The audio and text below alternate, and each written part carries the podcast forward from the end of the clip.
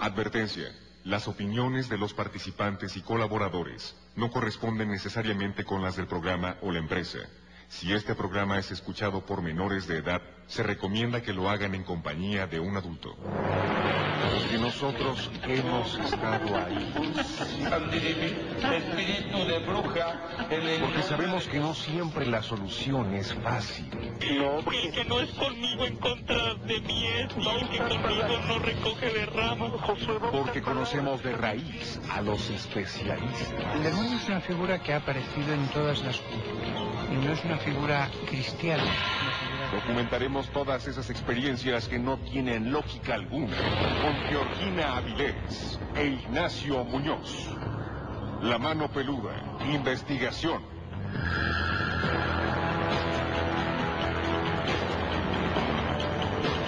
Llegó la hora de poner las evidencias sobre la mesa. Fantasmas, voces, apariciones, psicofonías, mitos y leyendas que rodean al mundo sobrenatural quedarán al descubierto aquí en La mano peluda. Investigación.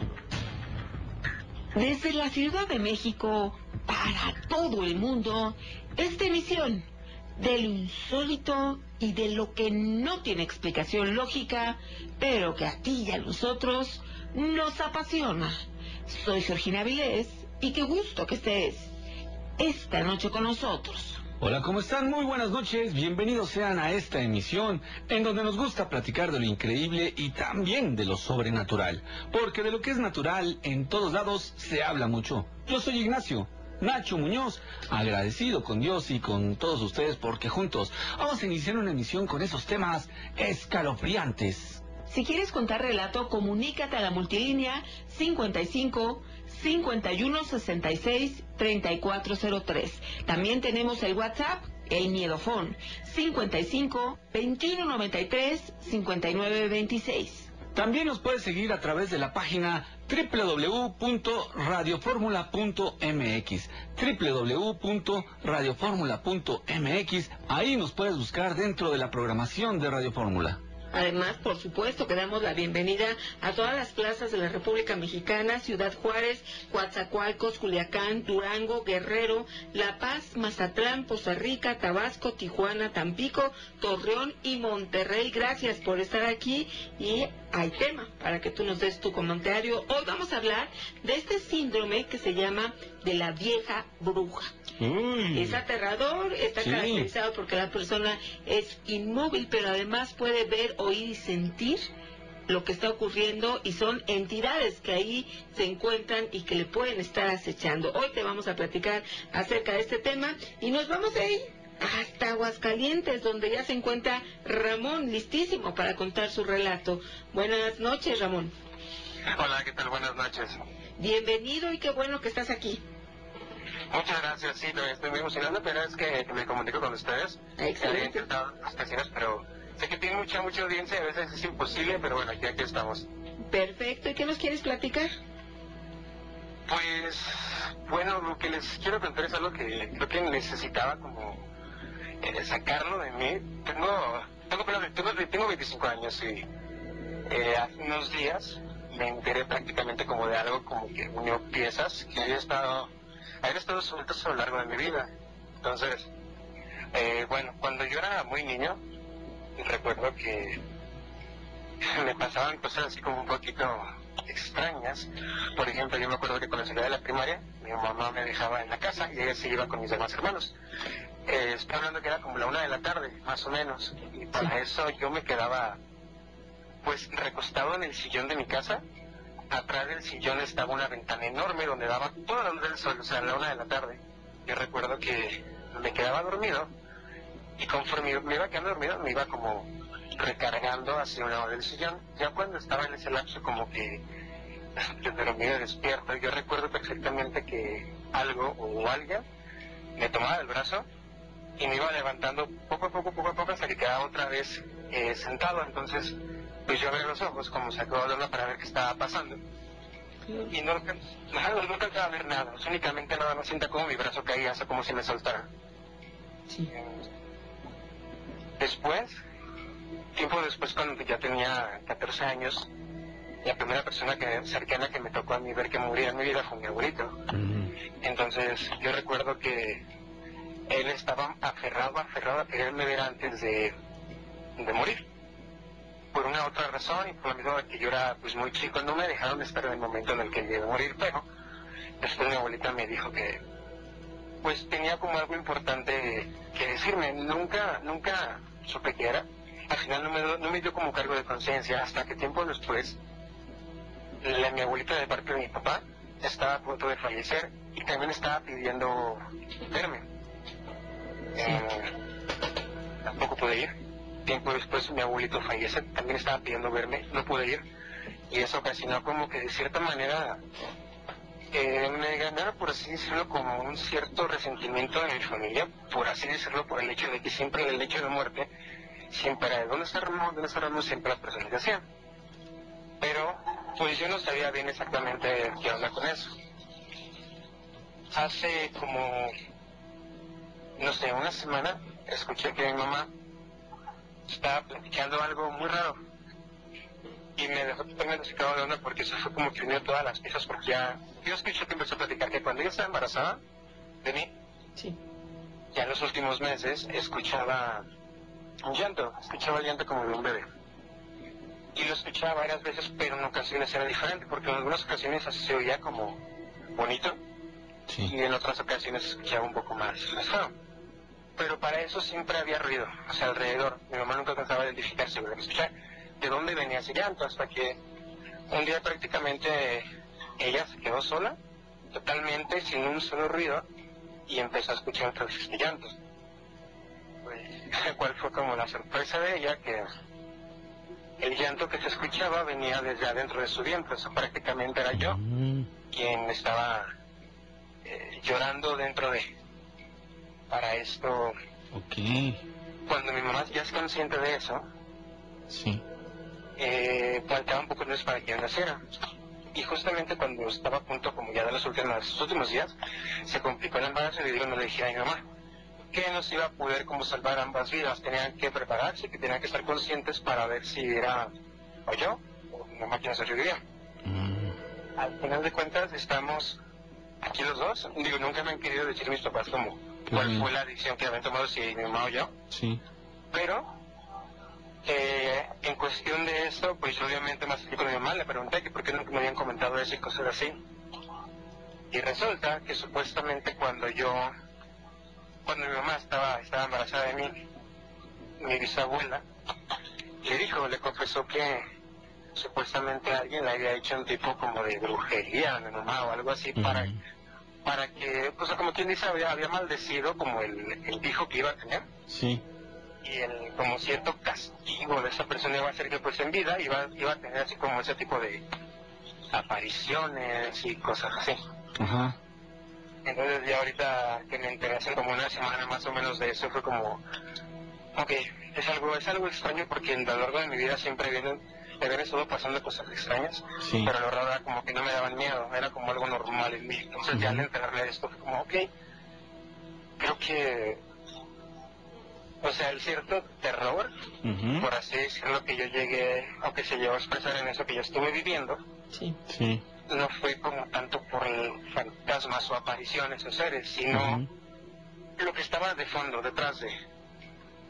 Sí. Y, pues bueno, más que nada era, era eso lo que, que- lo que quería relatar, que quizá en muchas ocasiones como un, un- un terror que puede ser, o puede tener como un trasfondo así mucho, mucho, en realidad no lo es tanto si la hayas como una explicación. Sí. Fíjate que eso que comentaba Ramón de llorar en el vientre, eh, aquí, por ejemplo, siempre descartamos el lado lógico, tomamos en cuenta en algunos casos el lado científico y después nos vamos al que nos ocupa aquí en este programa.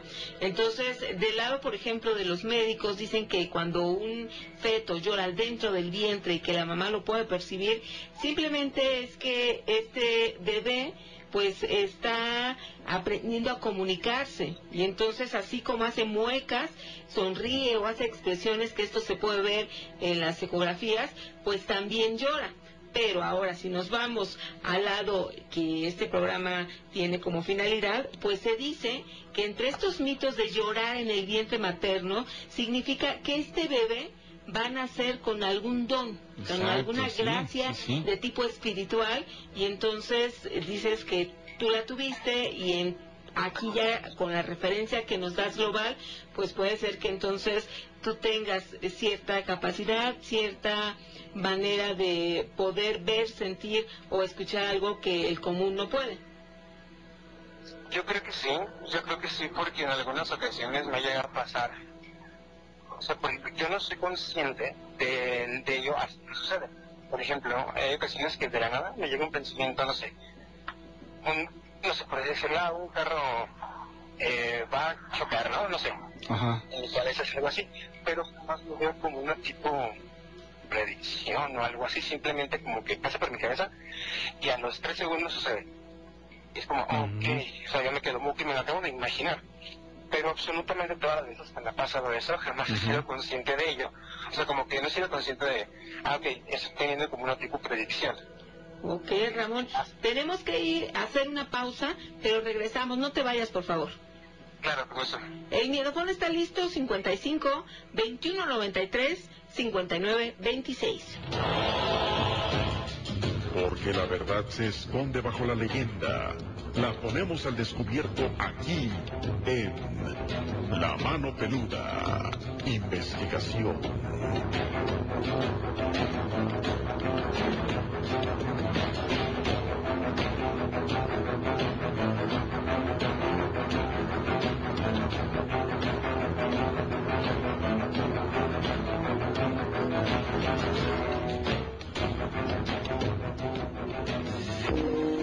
Estás escuchando La Mano Peluda, investigación. Ojalá tuviera por la noche el sueño que tengo por las mañanas. Sabiduría en las redes.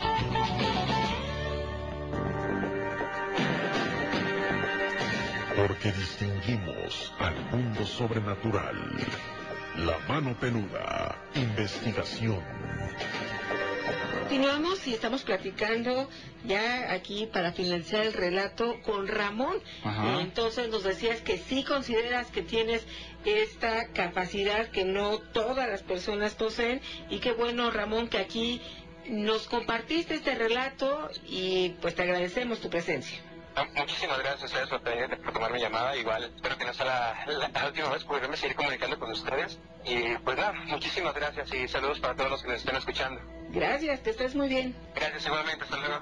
Hasta luego. En Aguascalientes hay muchos, muchos peludomaníacos y pues nos da siempre muchísimo gusto platicar con ustedes. Hoy vamos a hablar de este síndrome de la vieja bruja que a menudo se acompaña de olores extraños, sonidos aterradores, apariciones de sombras con una silueta definida, o sea, es decir, podemos decir que es una silueta humana, un peso que te sientes en el pecho, haciendo la respiración difícil, si no imposible, se siente como si una persona estuviera sobre ti, es muy parecido a lo que nosotros conocemos como la subida del muerto la llamada parálisis del sueño. Sin embargo, la diferencia es que no solamente te quedas inmóvil, sino que escuchas que te hablan, escuchas ruidos, o sea, tienes como otros elementos que hacen de este, específicamente de este síndrome, mucho más espeluznante. Claro, son cosas que a veces no podemos pensar, ni siquiera imaginar, ¿eh? Ni siquiera imaginar este síndrome. La gente a veces lo oculta. Ahorita vamos a platicar por qué. Lau Morales dice, dicen que cuando lloran los bebés dentro de, un- de, de la mamá Sí. es que trae un don, sí, lo que mencionábamos hace un ratito.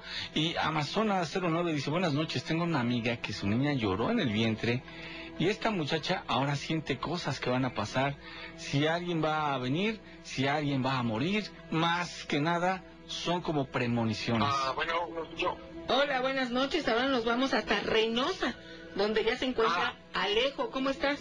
ah, bien, bien, ¿cómo está yendo usted allá en México? Bien, aquí estamos todos ya listos con luces apagadas y escuchando relatos. Así como el tuyo, Alejo, ¿qué nos vas a platicar? Bueno, lo que pasa es que anteriormente a mí jamás había pasado nada de esto. Lo que pasa es que a mí jamás había pasado algo así, pero el mes pasado, el mes de mayo, hay una tormenta bien fea aquí en mi ciudad de Reynosa. Entonces, yo como duermo en la, planta de arriba, pues jamás me había pasado eso. Escucho como que golpea la puerta. Yo, yo me sentí con eso. ah, llevo tiempo escuchando su programa, también como todo el señor Juan Ramón que está descanse. Así es. Entonces salgo y pues no había nadie. Y los perros empezaban a ladrar. Era un ladrido muy feo. Eh, me fijo por la ventana y está marcada una mano. De hecho, siempre llega. Es desde esa fecha en adelante, desde que llegué, te marca esa mano en el mismo lugar. Pues me tiene sacado de onda porque pues digo, oye, ¿qué está pasando? Y desde entonces, cierto día de la semana, me despierto a la misma hora de diciembre en la madrugada. Como que alguien observa, pues no sé qué hacer, la verdad, con esto. Oye, esta mano que dices, ¿de qué tamaño es? ¿Le ves una característica, una mano pequeña, de un gran animal, de un adulto? ¿Qué eh, dimensión tiene? Pues es una mano grande, mm, más grande que la mía. Yo de manos grandes, pero esa mano es- está muy grande, la verdad. Mm, ok. En este sitio en específico donde se aparece la mano, ¿ha ocurrido algo además de simplemente esta silueta de la mano? Ruidos, eh, apariciones, algo, algo que tenga que ver también con esto que nos estás contando. Ah, pues no, la verdad no. Lo que pasa es de que, como le digo, lo más curioso de todo es de que esa ventana es caída libre, o sea, abajo no, no puede nadie tocar esa ventana porque como es caída libre, pues es imposible que ella toque. Ok. Y en este lugar no ocurrió nada, falleció alguien, hicieron algún tipo de invocación. En este tipo de relatos, fíjate que siempre debemos tomar los elementos eh, como antecedentes, ¿no? ¿Qué ocurrió ahí para que posteriormente estemos teniendo estas presencias? Pues fíjese que no, Gina. Eh, le comento que, o sea, jamás había pasado esto. Entonces, al momento de eso, pues digo, no, pues voy a la hierbería, compro un incienso y pues lo, lo prendo para, ¿cómo se le diría? Purificar mi cuarto, en este caso. Sí. Entonces pasa eso, que los inciensos, a partir de ahí en adelante me empezó a despertar a ciertas horas de la noche, a la misma hora, que será 2.15 y 3.33 me despierto, asustado como que yo no observas, pues digo, vaya, ¿por qué me está pasando esto si antes no me pasaba? ¿Pero nada más a ti o a alguien de tu familia? No, nada más a mí. Y también, pues, a veces siento como que estoy dormido, pero me despierto y no me puedo mover. Pero, pues, no sé, no sé qué pasa. Ok, esto sería lo que has escuchado aquí también, como esta subida del muerto, o además también escuchas voces. No, nada más me pasa eso, como que tengo ver muerto, pero, pues, le comento, nunca le haya pasado, pues, de a partir de mayo a la fecha me pasa, no tan seguido, pero, pues, sí. Una vez a la semana es oficial que se me pasa. Fíjate que aquí es muy importante esto que ya determinaste. Fue a partir de mayo que empezó a suceder. Entonces, debió haber algo ahí exactamente en este mes que ocurrió para que empezara a suceder en estos meses, ¿no? Yo, te podría decir, amigo, que tal vez lo que pasa es que estás sensible ante la situación que estamos viviendo, ¿eh? No es nada fácil, no es nada común estas experiencias, esto que nos ha tocado vivir, las noticias y todo, nos lleva, aunque no nos demos cuenta, nos lleva a tener pensamientos un tanto catastróficos y eso nos estresa demasiado y a veces se refleja al dormir. Esperemos que esto sea simplemente pasajero, que no vuelva a ocurrir, una experiencia como muchas otras que vas a tener en la vida de diferente índole. Sin embargo, bueno, pues te agradecemos que nos lo hayas platicado y si tuvieses alguna molestia ya mayor que consideres que no es normal, ahí sí tendríamos que platicar largo y tendido, brother. Sí, también tengo otra pregunta, eh, que no me ha dejado otra, pensar otra cosa. En la semana pasada, en el Día del Padre, una mariposa negra grande se Mm. puso en la puerta de mi casa. Sí, lo sé. Lo sé, sé que es lo que te preocupa, amigo, porque tú sabes que cuando, es lo que se dice, ¿no? Que cuando uno de estos animales se posa en, nuestra, en el interior de nuestras casas es porque viene una mala racha, tal vez algún deceso, cosas muy feas se ha mencionado, pero, amigo, eso solamente es un mito. La gente lo ha llegado a tomar así, aunque a veces existen esas pues terribles experiencias que nosotros podríamos considerar sincronicidad y que van ligadas a este tipo de, de avistamientos, ¿no? Encontrar una mariposa de estas, aparte de que impresionan por el tamaño y lo horrorosas que se ven, parece que fuera un murciélago ahí y, y no se mueve por nada, se puede quedar ahí dos, tres días, ¿no? Sí, de hecho, pues yo traté de espantarla, pero regresaba. O sea, Ujú. pues no sé. Y Sí. como un vecino falleció, ¿qué será? El sábado, Un día antes del pan, al día siguiente desapareció y dije, vaya, no sé, como que que tiene muerto. Pero pues sí, ando así todo, todo. Sí, amigo, lo entiendo. La verdad es que sí, no es para menos la situación que estamos viviendo. Pero al mal tiempo, buena cara, amigo. Y dejémoslo así, esto no, no, no ocurrió nada, a, a pesar de que ya pasaron varios días y pues hasta el momento no se sabe nada.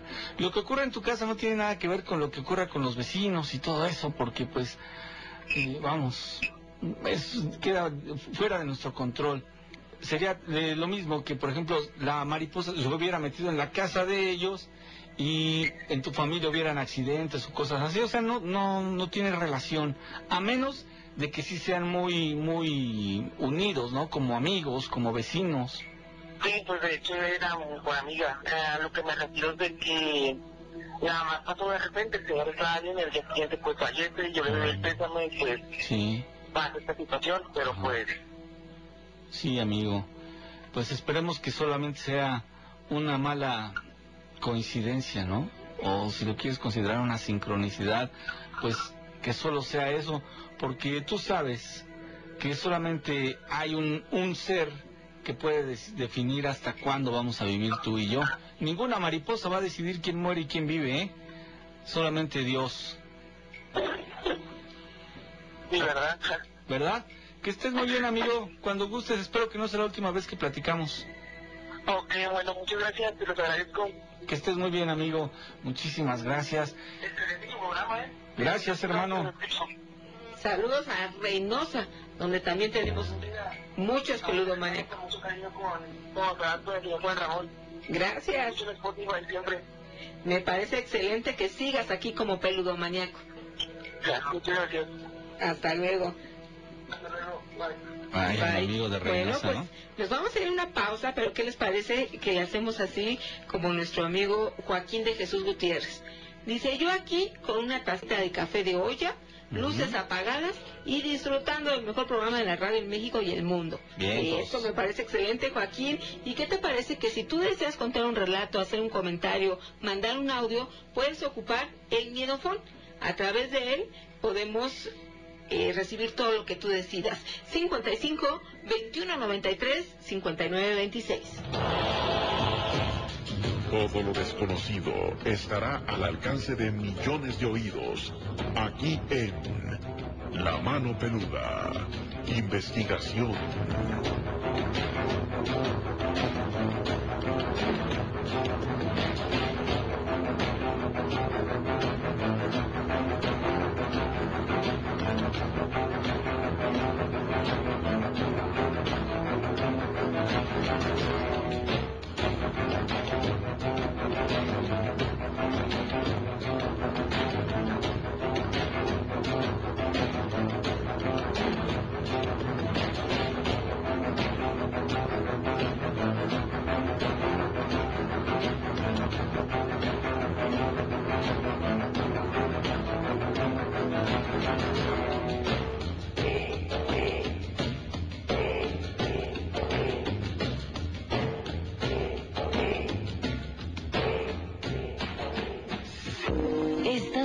Escuchando La Mano Peluda, investigación. Lo triste no es ir al cementerio, sino quedarse. Sabiduría en las redes.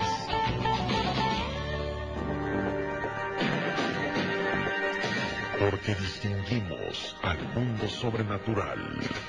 La mano peluda. Investigación. También les recordamos que en redes sociales nos pueden encontrar en Facebook y YouTube como Miedoteca para que también tengamos ese contacto directo y ahora nos vamos a ir hasta Acapulco. Imagínate, aquí en la Ciudad de México ahorita se siente un poquito de calor y estar en Acapulco, qué maravilloso sería. Y ahí se encuentra Rosaura. ¿Cómo estás? Hola, buenas noches. Buenas noches, qué bueno que te comunicas y que además nos quieres compartir un relato. Sí. ¿De qué se trata? Mire, cuando yo tenía como unos 10 años, mi papá, este, pues en la azotea juntó toda la siembra, juntó lo que eran los barrotes en la azotea. Y era, era en la noche cuando escuché una, como, como, yo escuché ruidos, estábamos todos dormidos, y escuché como que los barrotes los arrastraban. Empecé a escuchar ruidos, pues yo era muy pequeña y la verdad me dio, me dio mucho miedo. Lo que, lo que hice fue eh, tirarme al piso y casi gateando llegué hasta la, hasta la cama de mi papá y lo meneé y le dije, papá, papá, y pues como que no quería despertar él, lo meneé más, más fuerte y ya me puso atención. Dice, ¿qué pasó? Digo, no haga ruido, escuche bien este, en las azotea parece que se están robando los barrotes. Y me dice, ay, no, no es cierto, sí, ponga atención. Y entonces él se quedó callado y escuchó ruido. Así justo como cuando arrastran un barrote. Digo, papá, se están robando los barrotes.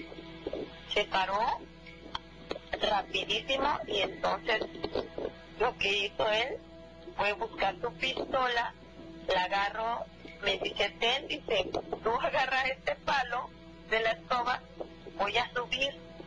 Si tú ves que alguien se avienta de la azotea, dice, le das el palazo, le das el palazo, pues con el miedo, más que, que se, alguien se aventara, que mi papá fuera a herir a alguien, ¿no? Con la pistola, entonces lo vi subir la escalera, abrió la puerta, subió la escalera, y sí me dio más miedo porque pues no, no, no, no había nadie ya.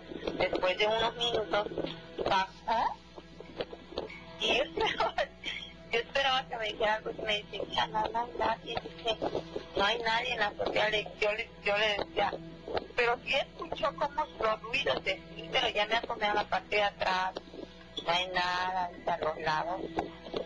Y eso me dejó así porque se escuchaban, de hecho sí, en la casa se escuchan hasta la fecha ruidos extraños, se ven, se ven pasar sombras y, y mis, a mis hermanas les ha tocado ver sombras así pequeñitas como de niños adentro de la casa. Y está muy raro pues. Yo ah, nunca he visto nada, pero pero a mis hermanas sí les ha tocado ver. No sé si yo no tenga ese, ese don o para ver las cosas, pero pero sí, sí me, me tocó escuchar eso. Bueno, oye amiga, pues entonces qué bueno que nada más es cuestión de verlo, ¿no? O sea, son situaciones que tú no ves, las ven tus hermanas, esas cosas raras. Y no les ha causado ningún daño hasta ahorita, ¿o sí? No, no, ninguno. Solo el miedo. No, no. Sí. solo es el susto de, de saber que están pasando cosas raras o que ahí se ven cosas raras, ¿no? Sí, solo el puro susto, porque mis hermanas me hasta ya pálidas me han dicho, pues acabo de ver, acabo de ver pasar un niño así en un cuarto que está hasta en la esquina, que está lleno de ropa que va juntando mi mamá. Sí. Y, y, y pero nadie vive, nadie vive, o duerme en este cuarto, pero en este cuarto justamente se, se han visto este tipo de cosas. ¿No saben por qué? ¿Alguna sospecha de algo que haya provocado esto en ese cuarto? No. desde que inició la colonia, ¿Sí? en la casa, este, pues fuimos los primeros en llegar, pero nunca supimos. Solamente, solamente de que antes ahí había muchos hacendados y todo, pero no, pero no, nunca hemos sabido de, de algún caso raro, extraño. Ok.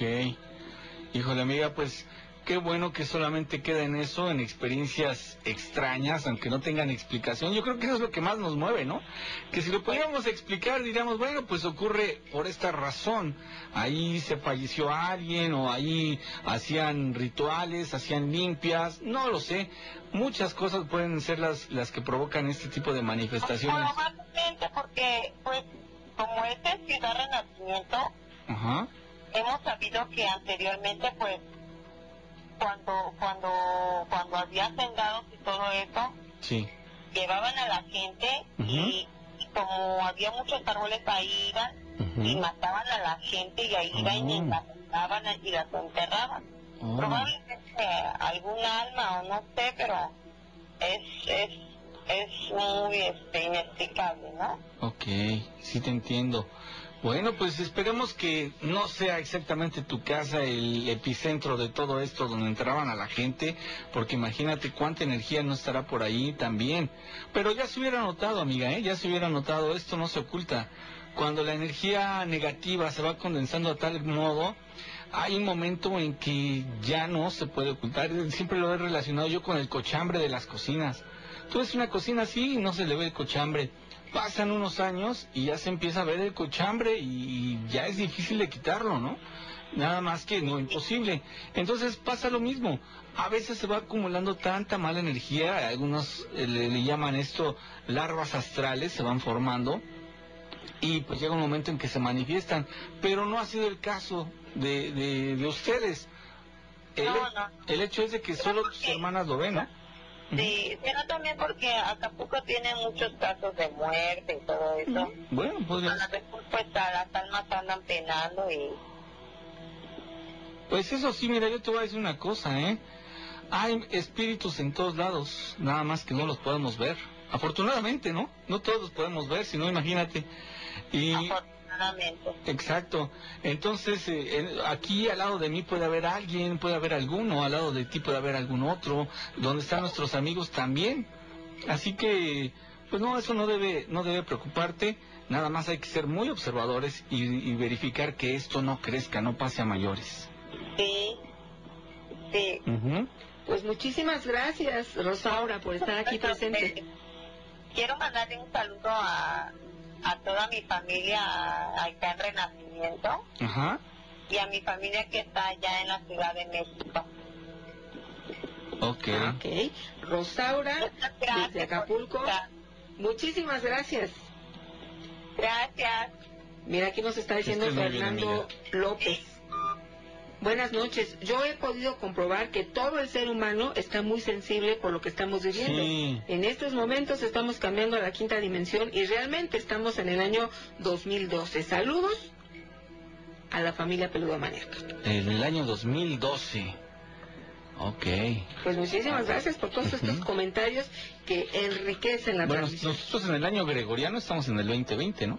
¿Él a qué año se referirá? eh, a- ¿Cuál será el ciclo de, de- de conteo? Eh, sí, todavía tenemos... Bueno, aquí fíjate, eh, Venancio Armendaris nos escucha con su nietecito. Tiene 10 días de nacido y dice, ya nació un nuevo peludo mañaquito y está aquí conmigo. Entonces, está imagínate como pavo real Venancio porque tiene un nietecito. 10 días, fíjate, acaba de nacer. Yo les voy a hacer una pregunta al respecto de esto. Fíjate que ahora se vino en torno a, a esto de los bebés, ¿no? A propósito del primer caso que tuvimos de nuestro amigo Ramón.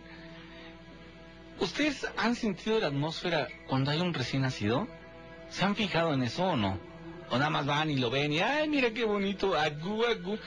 No, de veras, chequen eso. La atmósfera en torno a un bebé es muy limpia. En serio. Si ustedes no han puesto atención en ello, es momento de que lo chequen si tienen un bebecito cerca eh, o, o está próximo a nacer. Chequen ese aspecto porque es importante. ¿eh? Así es, Nacho. Y bueno, ya tenemos aquí en la línea a Salvador. ¿Cómo estás?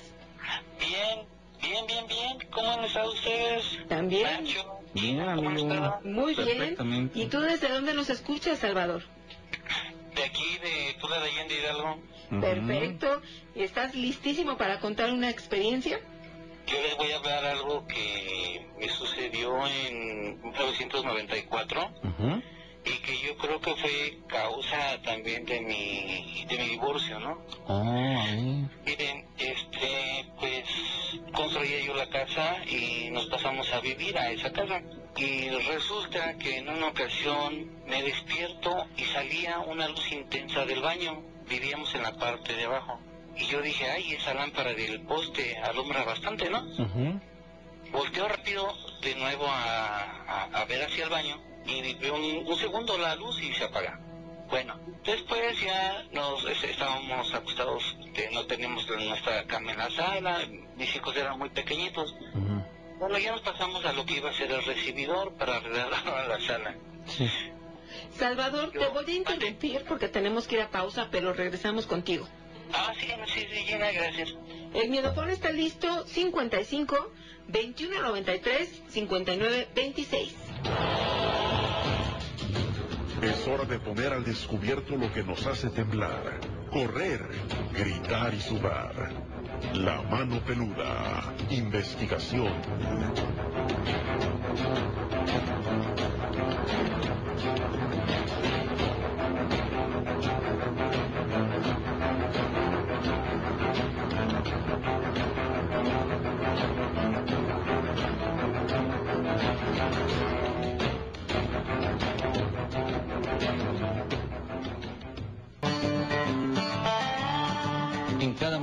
Hay una suegra en potencia, sabiduría en las redes.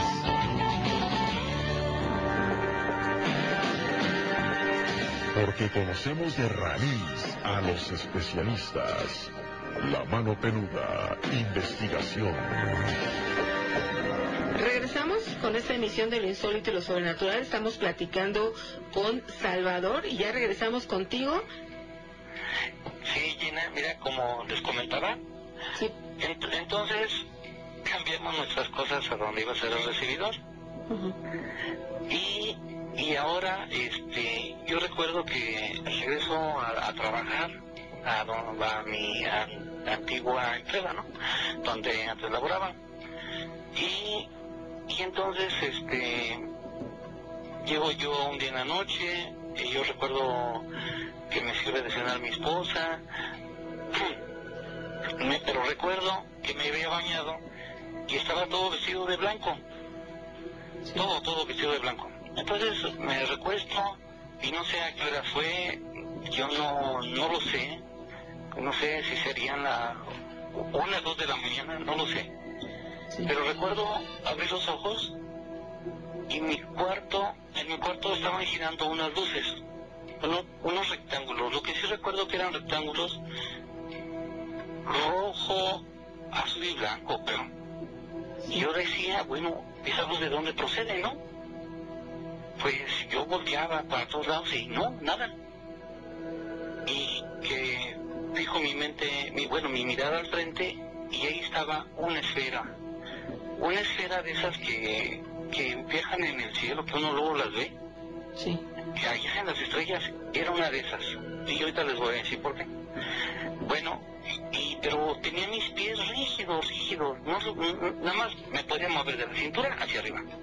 Recuerdo que mi esposa estaba embarazada de mi nena. Entonces, me trato de acercarme para verla fijamente, ¿no? Porque estaba escaso, pues imagínate que será un pasillito, era lo que me separaba de mi cama hacia la pared. Y yo, pues, que la miraba fijamente, pero yo decía, bueno, ¿y qué es esto? Trato de incorporarme y me golpea con una luz. Quedé desmayado. Pero no se me olvidó. En la mañana hice el dibujo de cómo era esa esfera y todo eso y le platicaba a mi esposa todos los sucesos que estaban pasando y yo pensé que me estaba entendiendo y la verdad era todo lo contrario. Bueno, me di cuenta, Gina, Nachito, que cada, bueno, cada seis meses venían por mí. Ajá. Este, en una ocasión estaba yo como, como muy desesperado, mm, no sé, en mi sueño yo me movía, yo quería como que zafarme de algo, no sé, y siento un golpe. Un golpe, no fue una descarga, fue un golpe y me sellaron. Me sellaron, Gina, en, en los ojos, porque abrí los ojos y ya le cuenta que tenía pupilentes con unos signos. Fue algo muy tremendo para mí porque yo me, empecé a desorbitar, por decirlo así, y yo no sabía qué estaba pasando en mi vida, o sea, yo no, no sé, no sé cómo explicarlo. Pues le digo que esto me llevó a mi divorcio porque yo andaba muy mal. Entonces, este, en uno de mis sueños, recuerdo que este, así lo siento yo, que este, estaba en una cama como de un quirófano, pero me estaban haciendo transfusión sanguínea con un gigante. Yo nada más le veía yo lo que es la, la pantorrilla, pero enorme, enorme. Yo creo que era toda mi pierna completa con mi pie. Y quería voltear hacia arriba para ver ese ser gigante y no, yo me perdí. Nada más le podía ver lo que estaba a un lado de mí. Bueno, a lo mejor yo decía, bueno, son, son sueños, ¿no?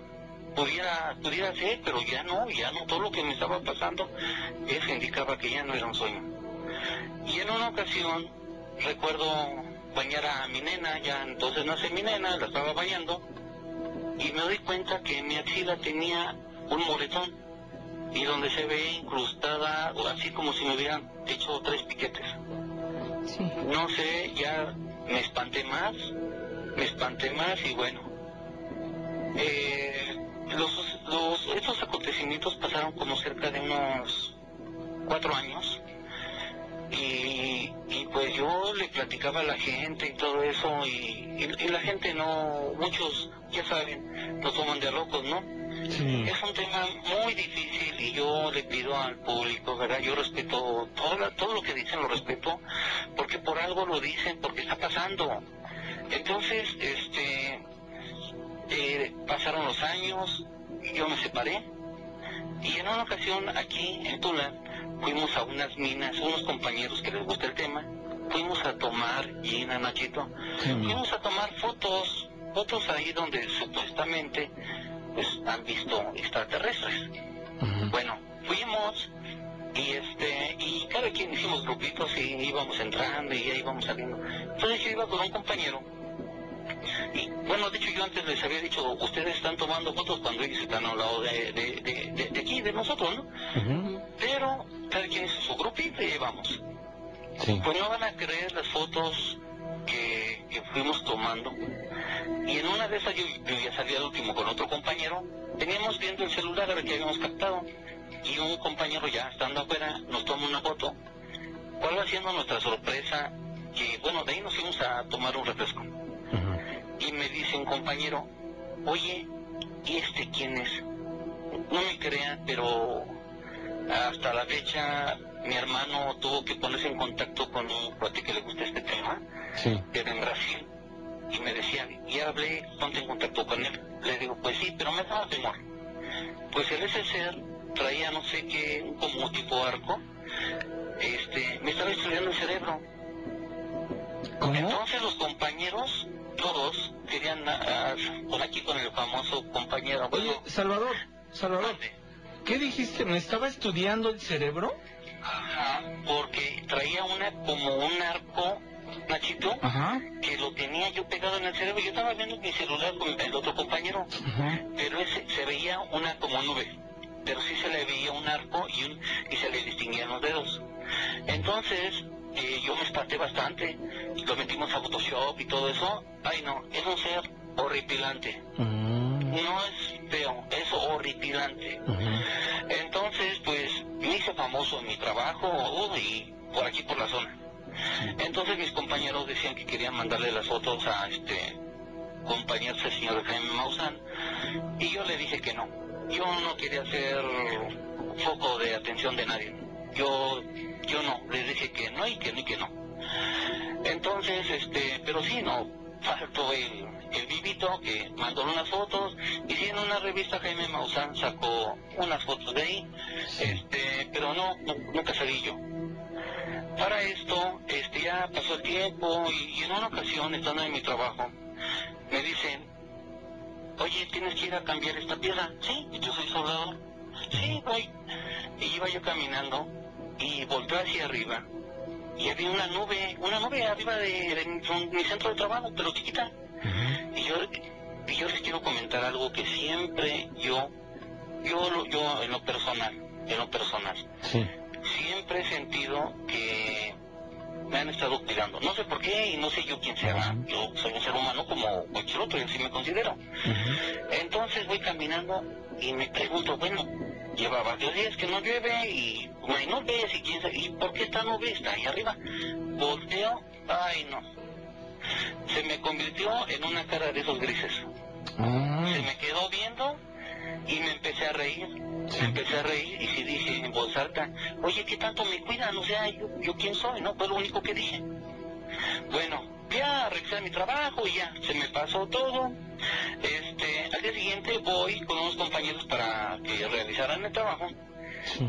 Ok, permíteme Salvador, vamos a regresar contigo. Nuevamente te debemos interrumpir, pero continuamos, permíteme. Y nos despedimos de nuestras emisoras que transmiten la mano peluda en su primera hora. El Miedofón 55 2193 5926. Lo oculto se pone al descubierto aquí, en La Mano Peluda, investigación.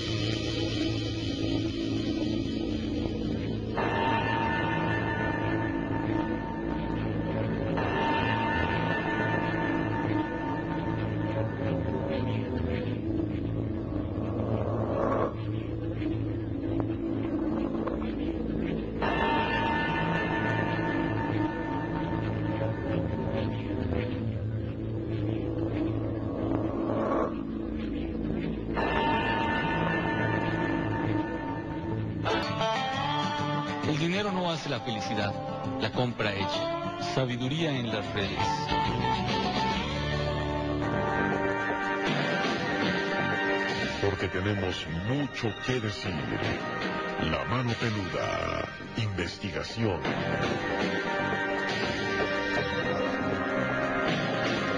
Continuamos, estamos platicando con Salvador un relato que como él dice no lo puedes platicar a cualquier persona porque no te la importancia, no te creen, te pueden criticar incluso. Y entonces eh, agradecemos mucho a Salvador que nos esté contando esto que a la hora que yo lo estoy escuchando me impresioné porque hace poco hace algunos algunas semanas en Brasil se dio cuenta de algo que eh, llamó la atención en redes sociales y parece que estaba escuchando el relato de Salvador, de estos orbs, que incluso los colores, eh, Salvador, que tú mencionaste, azul, rojo, eh, amarillo, así lo determinaron en una población que se llama Magé, allá en Brasil, cerca de Río de Janeiro, y entonces vieron muchísimos de estas de estos orbs, de estas esferas en el cielo y entonces algo está sucediendo. Se descartó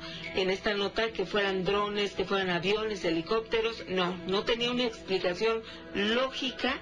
Y entonces esto que nos estás comentando, pues es una presencia que en este 2020 se ha intensificado. Estas evidencias que tienen que ver con la ufología, bien Nacho, que nos han dado bastantes experiencias. Bastantes en este año lo he sentido, eh, pero claramente. Y seguimos con Salvador.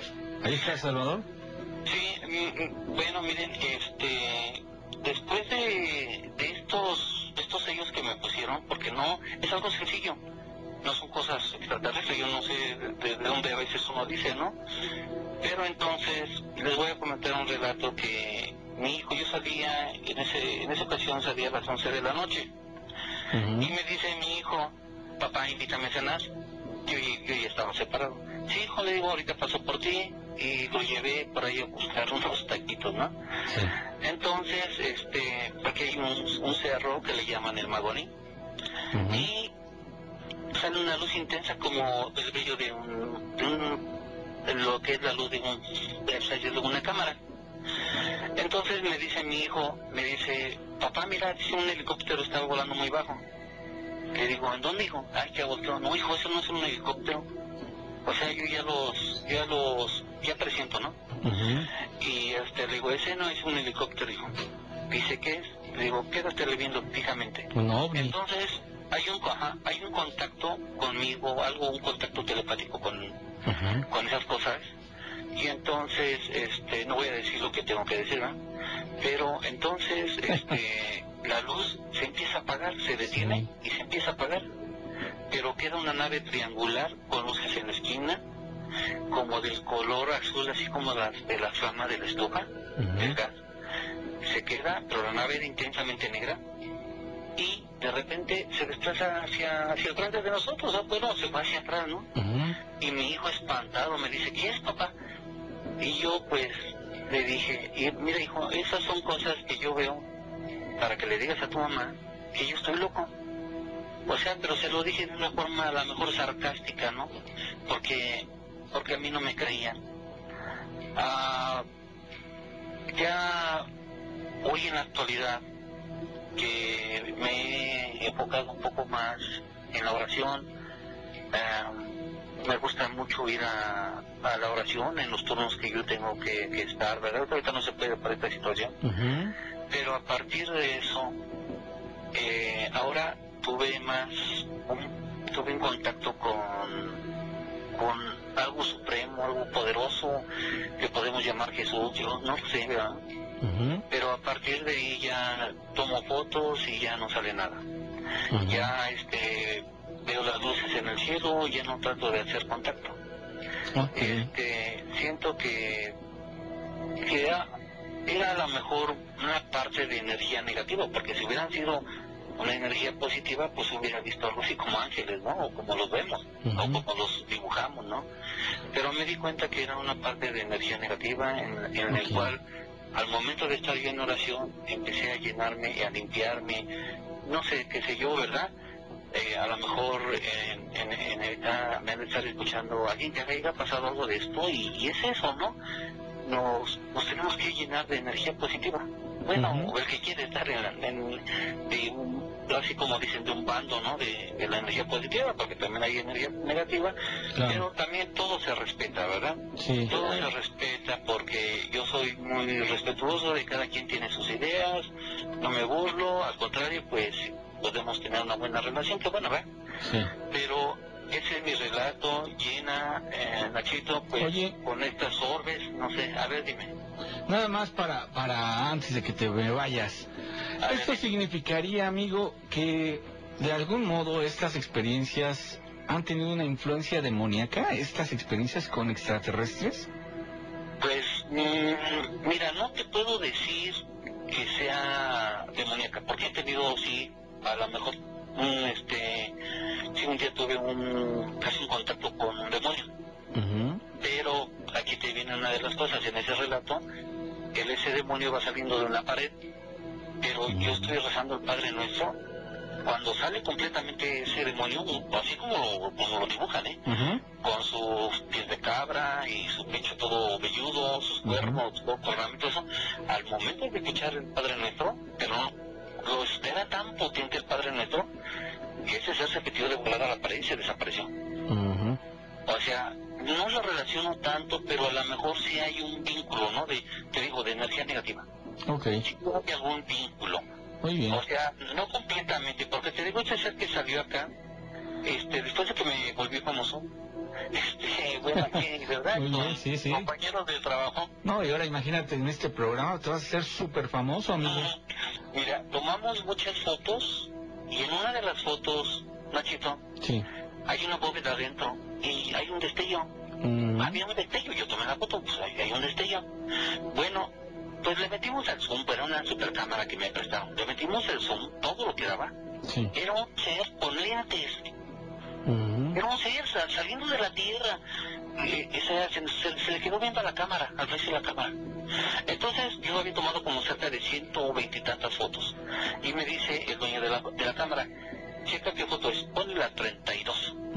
Fuimos dando, fuimos dando, fuimos dando. Cuando llegamos otra vez a la 31 para pasar a la 32, desapareció. Oh, La foto donde viene ese ser que vi- viene atrás de mí, Sí. mira, yo tuve que quitar todo. Pero muchos de mis compañeros tienen esa foto, ujú. inclusive mi hermano. Y si gustan, algún día se las envió. Bueno, pero es mira yo no no la quiero tener ¿verdad? pero yo para que eh, para no cómo te diré para que vean qué tipo de ser tan no se ve aparentemente no lo ven ustedes se ve nada más una una figura ahí como de humo no pero cuando meten el Photoshop y meten otras cosas se darán cuenta que es un ser así como tipo gelatinoso ok. sí Muy bien. lo voy a mandar Se Ahora lo voy a estaría muy bueno, amigo, para poderla checar y compartirla con nuestro experto en ufología, Daniel Romo. Él este fin de semana me envió unas fotografías también de avistamientos ovnis, que él tiene esa peculiaridad de que toma foto y salen, ¿eh? Algo raro, pero bueno, me las compartió y también las vamos a subir acá en nuestro Instagram. Así era yo, Nachito. Yo tomaba a don... Yo, no, no te voy a decir, yo tomaba la foto ahorita Sí. y ahí estaba el ovni. Órale, sí. Así, así, sí, enteramente. Pero te digo, cuando empecé con la oración yo me di cuenta que ya eh, eso ya se había retirado. Entonces, puede haber algún vínculo, no te voy a decir eh, algo así que directamente con algo demoníaco, pero sí, puede haber con energía negativa. Perfecto, amigo, pues Me gustó, Nachito, que me hayan dado la oportunidad de platicar este relato. cuando gustes, amigo. Y este, y pues yo estoy aquí presente, todavía tengo más relatos de lo que quieran y, y, este, y que les guste a, la- a la- a los peludomaníacos. Me parece formidable, amigo. Muchísimas gracias. Y pues aquí estaremos pendiente cualquier cosa. Pues ya sabes, ¿no? Ya sabes cuál es la ruta. Y por el momento te agradecemos y pues a darle, amigo, que estés muy bien. Gracias, igualmente Nachito, y que tengan una feliz noche. Igualmente, amigo, gracias. Hasta luego. Sí, hasta luego. Hasta luego. Pues fíjate nada más cómo hay personas que tienen pues esa cualidad, esa toman fotos y salen. Ahora, a mí se me hizo interesante esta relación que hizo nuestro amigo porque mucha gente lo maneja así, ¿eh? Mucha gente lo maneja desde el orden de que eso de los extraterrestres, nada de que son extraterrestres, son demonios, son seres horrendos que simplemente lo único que buscan es eh, confundir a las personas y eso nos suena como que puede haber alguna razón para decir eso, algún fundamento, por supuesto que sí. Si yo te dijera, ay, se me apareció un ser cabezón con unos ojos enormes, en, ahori- ahorita porque ya estamos relacionados con esa imagen, el prototipo, ¿no? El estereotipo del, del extraterrestre, eh, ojos grandes. macrocéfalo, sí, ojos grandes y todo eso que ya... Pero en- hace unos años no sabíamos qué era eso y cualquiera que hubiera visto uno di- diría, no, es un extraterrestre, no, diría, es un demonio. Y ahora, ¿qué les parece? Que nos vamos a ir con el Grimorio, pero antes nos vamos a ir a la pausa. Sí, claro. para ya no interrumpir al maestro es. y ya regresamos también a todos los amigos que nos están escuchando en, diferentes partes de la República Mexicana y del mundo entero. Gracias por estar aquí y por supuesto que no se desesperen, poco a poco les vamos a marcar. Estamos recibiendo todos sus mensajes y entonces ahorita vamos a regresar con esas preguntas y las respuestas que nos va a dar el maestro Eric Soham. En Guiedofón 55 2193 5926. Conocemos la leyenda y la hacemos realidad. La mano peluda. Investigación.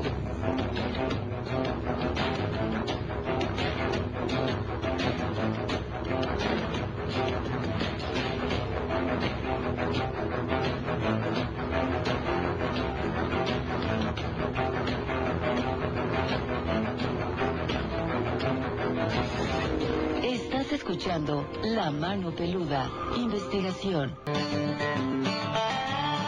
La esclavitud no se abolió, se cambió a ocho horas diarias. Sabiduría en las redes.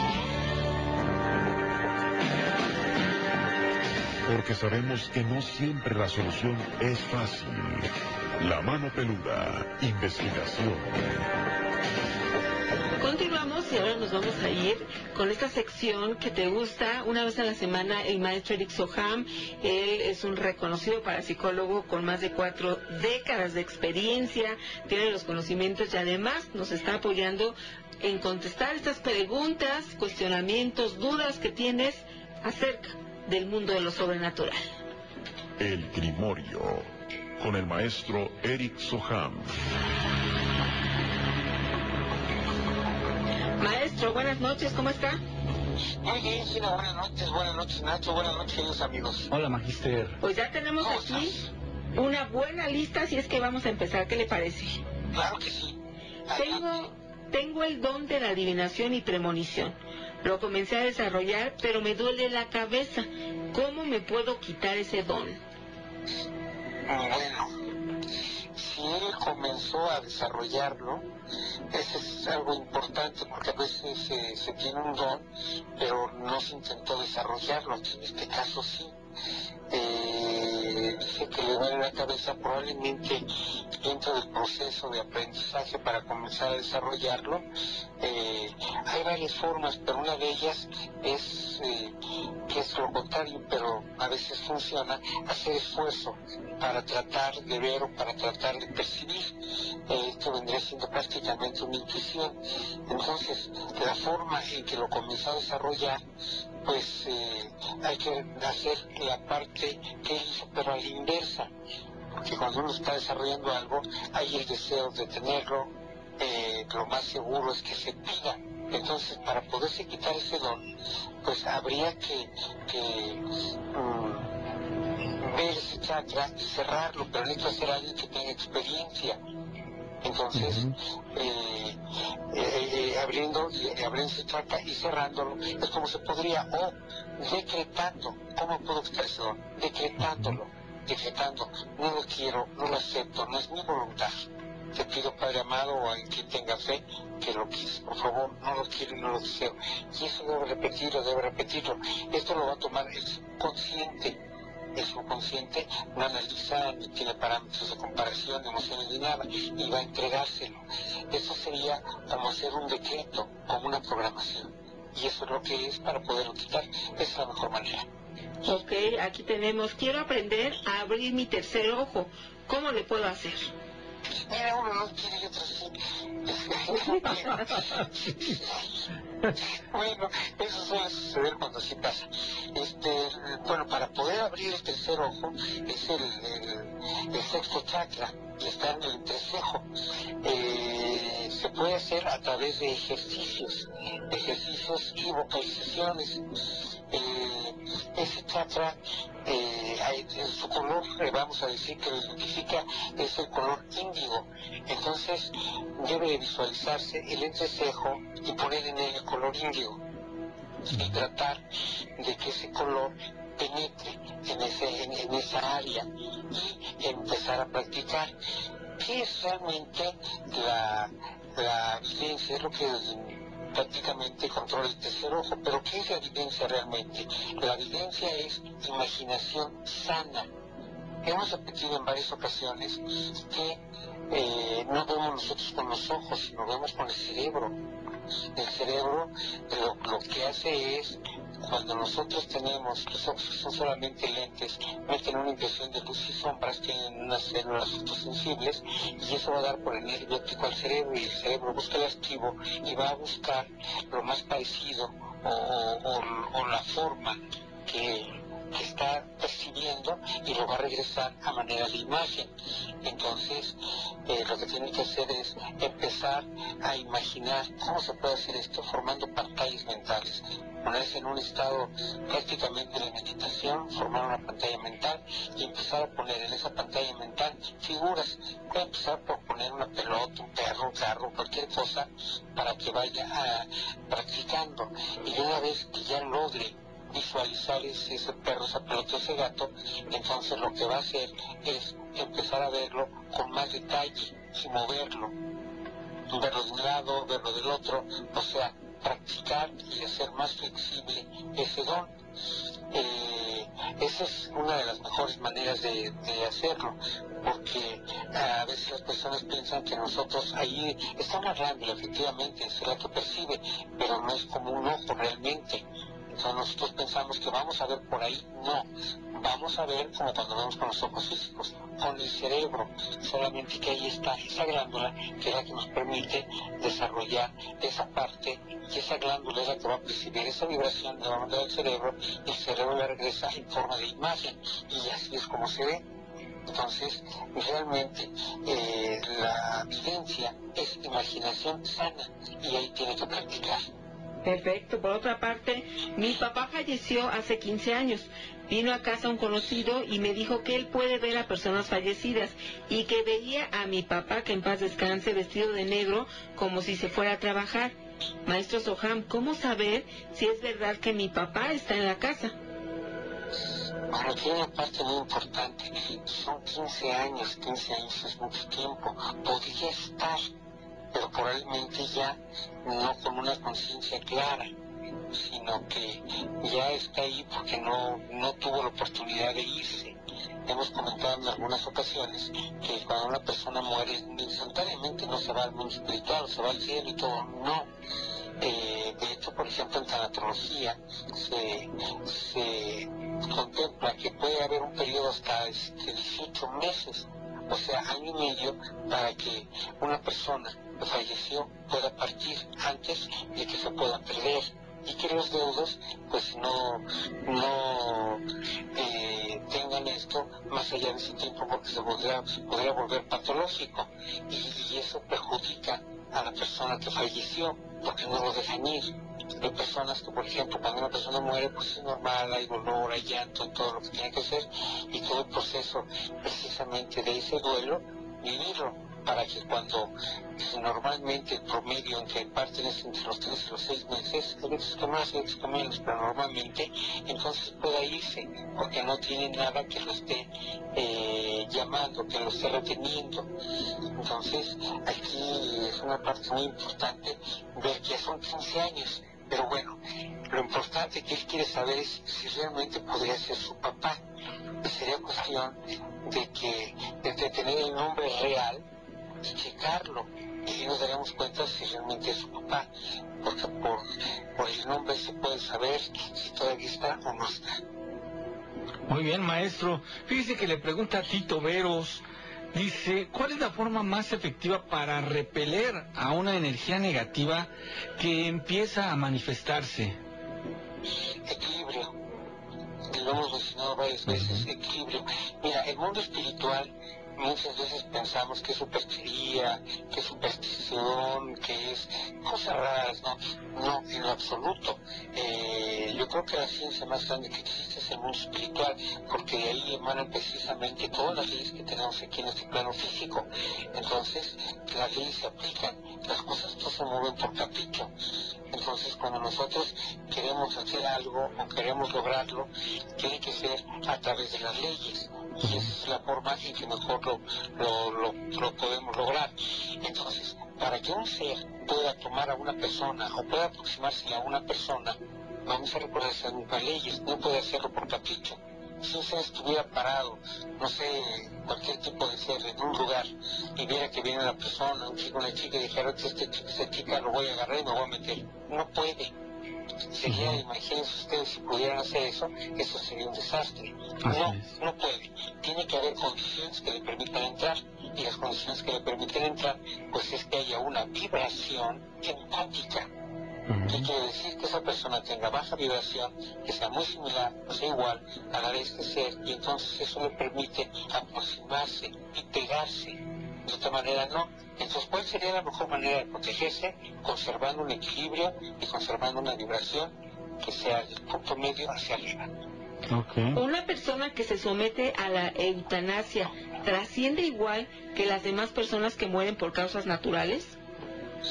Bueno, aquí tiene que ver muchos aspectos. Vamos a recordar que la intención, la mente, eso es muy importante. Eh, cuando se habla de eutanasia y se habla de una muerte eh, asistida, eh, pues a veces se hace por compasión y eso no le perjudicaría absolutamente en nada.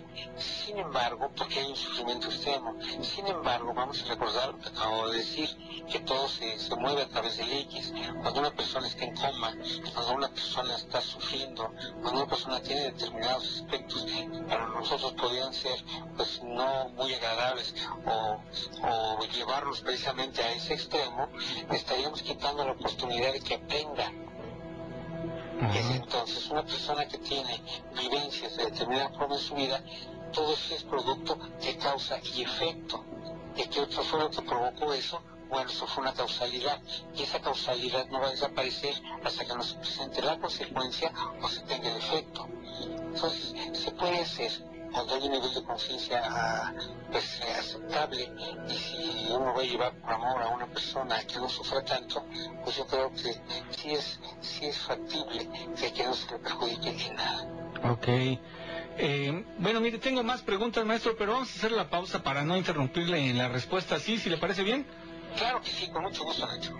El miedofón está listo, 55 21 93 59 26. Las historias tienen muchas formas de contarse, pero solo una de comprobarse. Aquí en La Mano Peluda, investigación.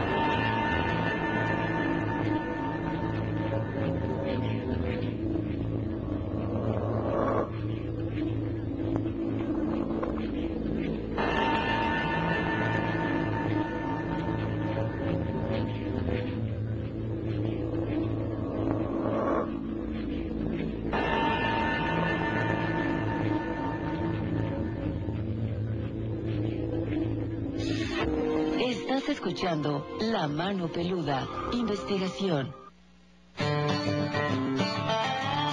Todo el tiempo pasado fue anterior. Sabiduría en las redes.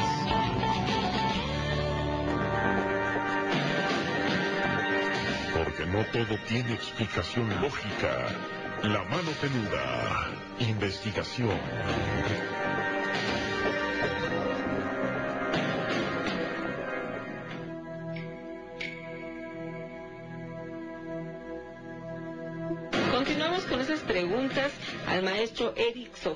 Hay muchas, no se desesperen, pero ahorita vamos a ir mencionándolas.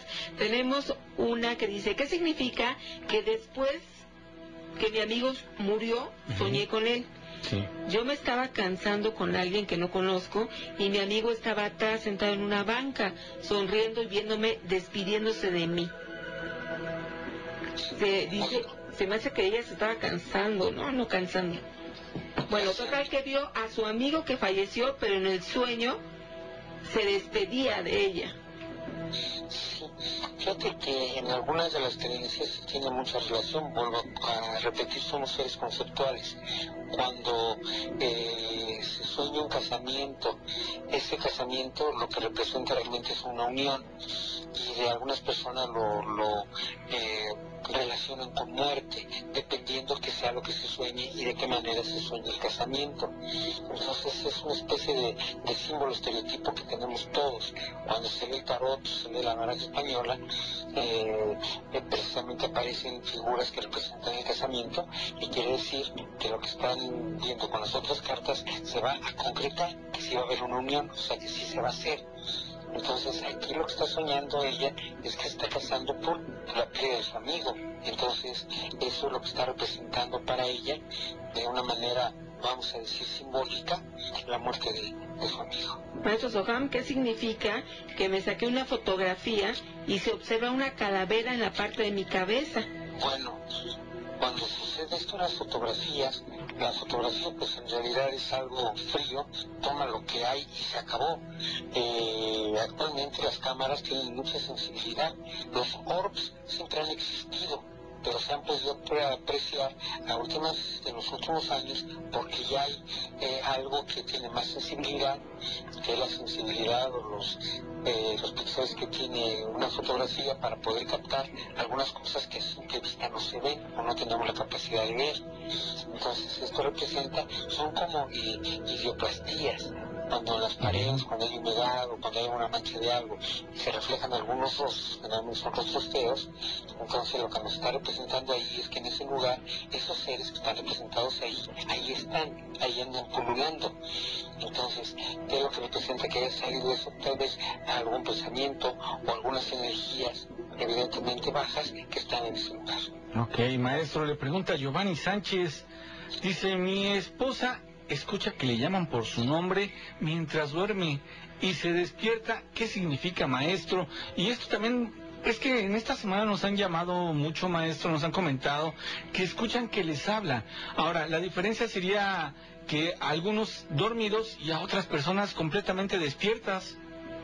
Sí, hay seres, hay seres que hacen eso eh, evidentemente nosotros no los vemos, no los sentimos, no los oímos, pero ellos sí nos ven, sí nos sienten, sí nos oyen. Entonces saben nuestro nombre, saben, los, pues se nos pegan y no tienen otra cosa, no duermen, no hacen, otra cosa más que conocernos.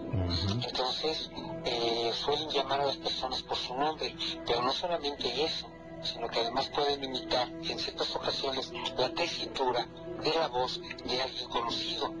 Y es muy común, por ejemplo, que la niña o la chica anda por ahí y de repente oye que la mamá le habla y va con la mamá, mamá, dime, ¿qué? ¿Me hablaste? No, yo no. Sí, te oí, como no? O sea, detalles de esa naturaleza. Eso es, pues son seres que hacen eso. Y lo que es lo que estoy indicando, pues que están exactamente en el área donde nosotros estamos y eso representa una contaminación que lo que habría que hacer, pues ver la manera de sacar todo eso Aquí me pregunta el maestro referente a lo que comentó acerca de las personas que mueren por eutanasia, que si ocurre lo mismo a las personas que fallecen por asesinato. Híjole, ese es un proceso de aprendizaje muy fuerte nosotros estamos aquí para equilibrarnos. Este es un plano de aprendizaje, estamos aquí para equilibrarnos. Y de qué manera nos equilibramos a través de las emociones. ¿Y qué es lo que representan las emociones? Representan aspectos que a través de vivirlos, de vivenciarlos, vamos aprendiendo a controlar determinados aspectos que podían sacarnos de una vibración estable para meternos en una emocionalidad. Entonces, ¿qué es lo que hacemos? Lo que hacemos es a través de los pensamientos entenderlos, vivirlos, trascenderlos y entonces ya no eh, nos harían ningún daño. ¿Para qué sirve todo esto? Pues precisamente para lograr un equilibrio. Entonces, lo que nosotros hacemos a través de todo esto es crecer, iluminarnos y tener más conciencia. Ok, maestro Arturo Cruz dice, ¿por qué el rezo aleja a los seres que abren puertas dimensionales? Bueno, no es que abran puertas dimensionales, aunque no las abren, siempre andan por ahí. ¿Y por qué el rezo? ¿Qué son los rezos? Nosotros tenemos eh, dentro de nuestras creencias o dentro de nuestro sistema, tenemos la creencia en un ser supremo que en realidad existe. Entonces, ¿qué es lo que nosotros hacemos cuando hacemos una oración? Nosotros aludimos a ese ser supremo. ¿Qué tan efectivo es hacer oración para quitarse un ser de estos? Es tan efectivo como el tamaño de nuestra fe. Si nosotros tenemos fe, somos atendidos y asistidos inmediatamente.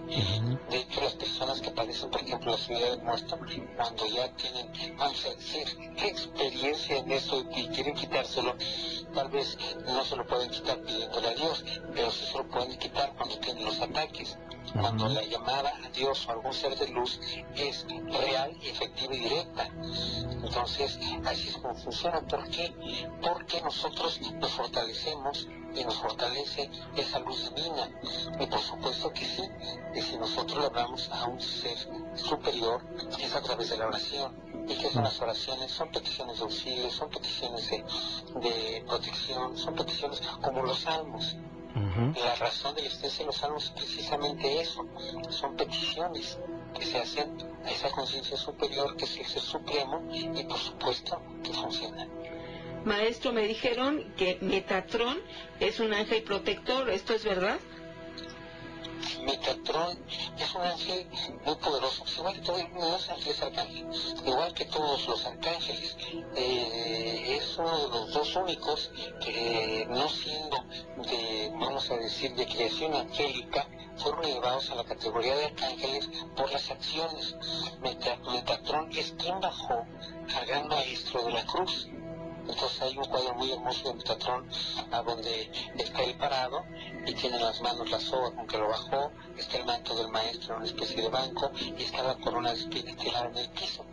Entonces él, era un hombre que fue con esa gran misericordia y ese gran amor a bajar al gran maestro, entonces el gran maestro lo lleva a la categoría de arcángel y tiene muchísima fuerza. Ok. Maestro, fíjese que le dice aquí Fénix PR, leí por ahí que la mente humana vive más en más de una dimensión. ¿Qué nos puede comentar? Sí, viven muchas, por supuesto. Vamos a recordar que, que, la mente, nosotros en el, en el estado en que estamos, pues estamos ajustados para estar en un plano material, pero la mente puede alcanzar y penetrar en ni, el número de, dimensiones o de planos. De hecho, cuando una persona, por ejemplo, yo en, mi trabajo, eh, para poder retirar a un ser, eh, los seres generalmente estaban del plano que está la persona al plano siguiente. Entonces ahí es donde están todos los seres de bajo astral y todas las larvas astrales y todo eso en el plano siguiente.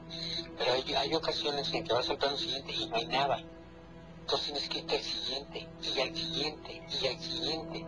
Hay veces te metes seis, ocho planos y hasta allá adentro están. Y es como puedes tú eh, pues agarrarlos y sacarlos y liberar a esta persona. Y eso se hace a través, mm, no podríamos decir del poder de la mente, no, de las, vamos a decir, de las características naturales que tiene nuestra mente, tiene esa capacidad y mucho más.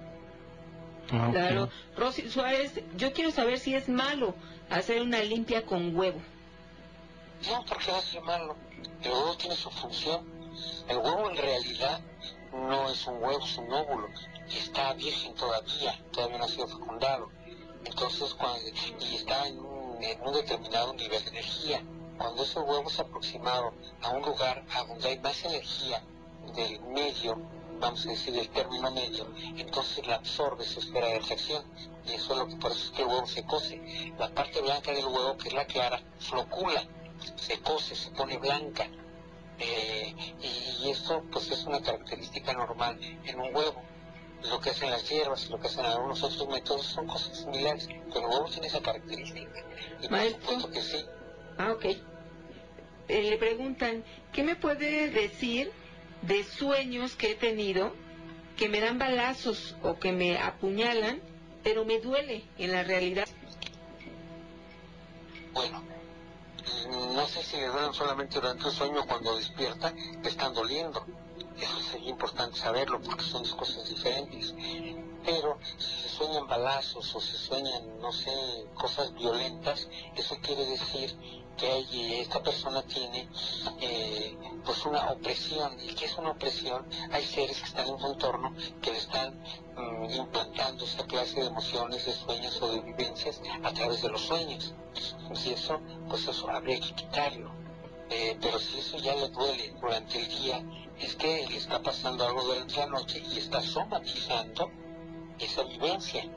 En ambos casos lo lo más recomendable sería que busque una persona que tenga conocimiento y que tenga esa capacidad para que lo pueda liberar de estos seres opresores.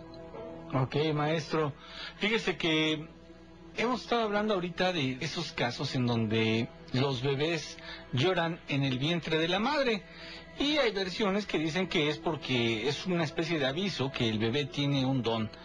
Hay una pregunta aquí que nos hace nuestro amigo y dice exactamente que si este don se le puede robar a un niño dentro del vientre. No, en lo absoluto, no, no se le puede robar. Son características de cada persona. Vamos a recordar que, por ejemplo, ese bebé del que estamos hablando, ese bebé ya tuvo una existencia, ya tuvo determinados aprendizajes, tiene determinados compromisos kármicos. Ojo, el karma no siempre es negativo, es positivo. Lo que quiere decir karma es acción. Entonces, eh, no, no se le puede borrar, el- no se le puede robar el don a una persona para nada. No, en absoluto. ¿Cómo se llaman las entidades que uno ve cuando se nos sube el muerto? hijos son de muchas naturalezas, pero generalmente no es muerto. El exceso del muerto es algo cómodo que dice uno porque no entiende que esto puede subir. Si no veo nada, pues debe ser un muerto. Pero en el plano espiritual no solamente están los muertos, hay muchos seres eh, de bajo astral que pululan alrededor de nosotros dependiendo de las condiciones, de las emociones, de la actitud y del nivel de conciencia que tengamos. Entonces, estos seres que están ahí, pues son, son demonios prácticamente. Para mí todos aquellos seres que no van a tener un cuerpo físico, que pululan y que se- prácticamente son vampiros, se alimentan de la energía de la gente. Cuando se le suben a una persona, se le dan los que esté subiendo, se está metiendo. Y en ocasiones, pues ya viven adentro con toda tranquilidad. ¿Y qué es lo que hacen? Comerse toda la energía de la persona, cerrarle los caminos, plantarle pensamientos, emociones, sensaciones, actitudes, reacciones, o sea, hacen un, caos, quitarle oportunidades y todo. Eso es, maestro. Última pregunta, dice Gerardo González. ¿Qué significa que de repente voy caminando normal en la casa y me pasa que como que me transporto a otro lugar? No le encuentro explicación. Saludos desde Puebla. O sea, va caminando en su casa y de repente se transporta a otro lugar. Así es, es lo que nos da a entender nuestro amigo. Bueno, otra manera de transportarse, precisamente hablamos de las dimensiones y de la capacidad que tiene nuestra mente. Y eso puede suceder, eh, habría que ver aquí si es en el mismo lugar en el que camina, o es en diferentes lugares o en cualquier lugar. Entonces aquí podría haber varias posibilidades. Una, que el caminar, el simple hecho de caminar, lo ponga en un estado eh, de percepción a donde pueda desplazarse en tiempo y espacio. O que sea un lugar específico, aunque tiene determinadas características, que cuando pasa por ahí con esta intención sucede lo mismo. Sí. Esto habría que ver algunos detalles para poderlo determinar.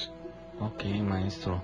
Vaya, pues muchas preguntas fueron esta noche y le tocó el bloque más larguito. Muchísimas gracias, maestro Eric Soham. Pues como siempre, un gran gusto, Nacho, Gina, queridos amigos. Muchísimas gracias, que tenga excelente noche. Buenas noches para todos. Hasta luego. Pues miren cómo se pasa el tiempo rapidísimo. Hay una pregunta que entró ya casi al final. Ahorita ya no está el maestro Soham. Mira, dice, tengo una pregunta. Si se dice que los que fallecen, sus mentes entran en el olvido, pero ¿por qué los que tienen apegos no lo olvidan? Fíjate que yo tenía esta creencia, esto de hecho está en el libro de Eclesiastes 9.5, ahí habla precisamente esto que tú mencionas, que el que muere, su mente se, se pone en olvido y justamente yo tenía esa idea de que cuando te mueres, pues ya todo queda ahí. Pero sabes que este pasaje no es para los que ya murieron, sino es para los que estamos vivos. Y esto puede referirse precisamente a que las personas, cuando ya están muertos, ya no tienen nada que hacer. Y esto me lo, me lo dejó claro, amigo, eh, porque leí unos pasajes anteriores que dice, mejor es perro vivo que león muerto, porque el que vive sabe que ha de morir, y el que está muerto ya no tiene más paga en este plano. O sea, ¿qué significa esto? Que cuando estés vivo puedes hacer muchas cosas, todo lo que quieras arrepentirte, si hacías el mal, arrepentirte, lo que tú quieras, ¿no? Lo que te dé tu libre albedrío. Pero ya cuando estás muerto, ya, hasta ahí llegó en este plano donde nos encontramos nosotros. O sea, eso más bien es para cuando alguien está aquí como tú o como yo. Ahora, lo que tú mencionas de las personas que tienen apegos, ahora ese es otro nivel, es un aspecto un tanto diferente y te lo voy a decir también porque me ha pasado por la mente muchas veces, amigo, créeme que he reflexionado tanto en esta en este planteamiento que tú haces. De diferente manera, ¿verdad? Pero he reflexionado tanto porque resulta de que hay muchas personas que la muerte la ven como un final terrible. Y hay otras personas que la muerte la ven como el empiezo o el inicio de lo que sería la vida eterna. Así que precisamente esta es la gran diferencia. Hay personas que no se quieren ir de aquí, de este plano donde estamos tú y yo, y entonces se llama o, o se dice que no pueden trascender. ¿Por qué no pueden trascender? Una de las razones es precisamente eso, los apegos alguien que trabajó toda su vida para amasar fortunas, para construir una casa, para lo que sea, ya cuando lo tiene, se muere y dice, no, ¿cómo crees? Si no, no me puedo ir. Y entonces no trascienden, se dice que se quedan atorados. Esa es una de las razones. Pero ese es, es otro rollo, porque se dice que cuando uno muere, no pierde la conciencia. De hecho, adquirimos otro nivel de conciencia. Pero ¿qué tal? Eh? Un, torrente de, mensajes que nos llegaron. Y entonces, no sé si esto responde un poquito a tu pregunta, amigo. Créeme que es un buen planteamiento, Juan Carlos. Te agradezco mucho por, ponerlo aquí en, el chat y, y, en el programa esencialmente. Pero sí, yo muchas veces he reflexionado sobre esto que tú dices. Exacto. Y bueno, vamos a continuar, Nacho, con más relatos. Buenas noches. Quiero contarles el relato de una amiga. Esto le sucedió en la ciudad de Durango. Por motivos de trabajo tenía que viajar continuamente y en esa ocasión se hospedó en un hotel de esta ciudad, un hotel colonial, una construcción muy antigua. Estando ya en la noche, conciliando el sueño, empieza a escuchar el llanto de una mujer pensando que era en una de las habitaciones contiguas, endereza su cabeza para tratar de escuchar mejor. Y es cuando ve que al pie de la cama está una mujer con ropa propia de la época de los 1800 llorando de una forma pues bastante desconsolada, sollozos, entonces ella se queda pasmada de momento y las miradas de la aparición y de ella se encuentran y se da cuenta de que los ojos de la, de la mujer brillaban intensamente. Se quedó paralizada de momento, se ocultó bajo las cobijas y empezó a orar. Y así, paulatinamente, se fue apagando el sollozo, los ruidos,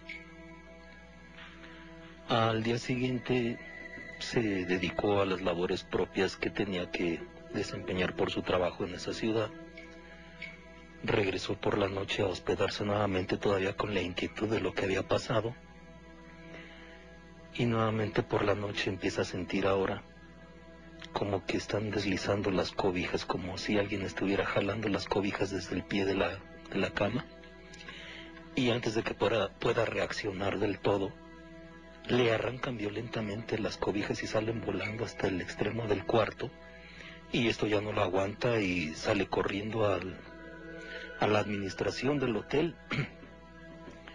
Regresa con personal del hotel que pues revisan la habitación, tratan de tranquilizarla y la esperan hasta que pueda empacar sus pertenencias y le dan el cambio de habitación sin cuestionarle demasiado. Seguramente en ese hotel, en esa habitación en particular, siguen sucediendo cosas bastante extrañas. Este es mi relato. Buenas noches. Gracias por haber estado con nosotros. Que Dios te bendiga. Que tengas muy buena noche.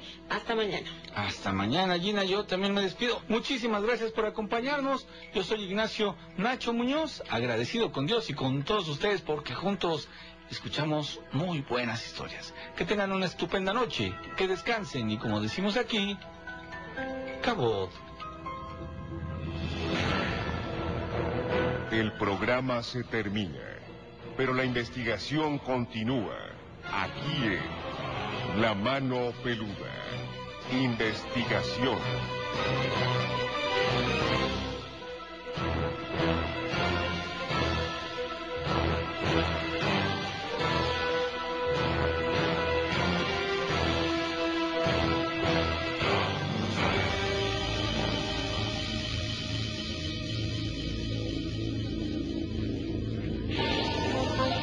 Radiosfera. Radiosfera.